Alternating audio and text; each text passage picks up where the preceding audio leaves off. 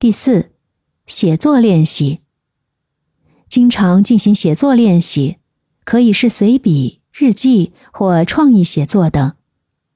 因为写作呢，可以帮助你整理思维、表达观点，同时也能够培养灵活的思考能力。第五，探索新事物。你可以尝试接触和学习新的事物，比如学习一项新的技能，尝试新的运动或娱乐活动。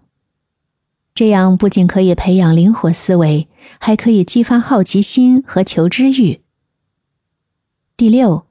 联想思维，将不同的概念、想法或知识联系起来，进行联想性思考。